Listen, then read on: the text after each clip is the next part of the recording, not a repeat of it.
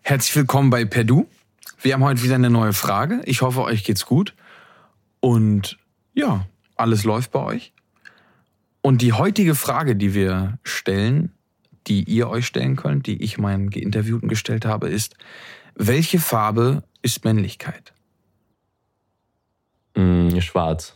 Ich weiß nicht, ob man einem Geschlecht eine Farbe zuordnen kann, aber so spontan wäre mir jetzt blau in den Kopf gekommen.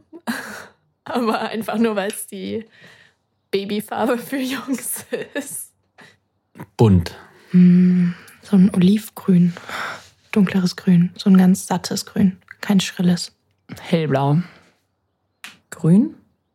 Dunkelgrün. Keine Ahnung wieso. Lila. Dunkelblau. Regenbogen. Dunkelblau? Naja, so rein, äh, rein gesellschaftlich hätte ich jetzt erstmal blau gesagt. So, das war schon immer so dieses Blau-Pink-Ding. Und irgendwie ist es schon, hat sich das bei mir schon ein bisschen etabliert. Gold. Lila. Ein Grünton. Grün gemischt mit Blau. Nicht, nicht, nicht unbedingt dunkel, aber auch nicht hell wie die Sonne. Aber so ein Fliederlila, so ein sanftes Lila. Kann man einem Geschlecht eine Farbe geben? Typical Blau, dunkles Grün, Schwarz, Fliederlila, Regenbogen, Bunt, Gold, alles dabei. Aber vor allem Blau. Das Klischee steht und lebt. Allerdings war das nicht immer so.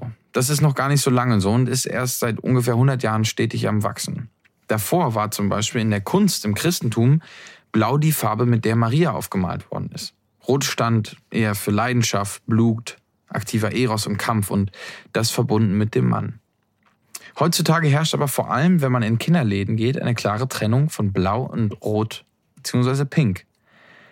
Mittlerweile gibt es aber auch viele Gegentrends und vor allem in der Mode und der Erziehung von Kindern achten zunehmend Eltern darauf, dass es genderlos aufwächst. Und da gehört Kleidung natürlich dazu, genau wie die Farbe. Wie ist denn das bei euch? Was denkt ihr darüber? Ist es Quatsch oder ist es wichtig? Und warum verbinden wir Menschen überhaupt mit Farben? Sagt Bescheid, Leute. Ich wünsche euch was. Bis dann. Au revoir.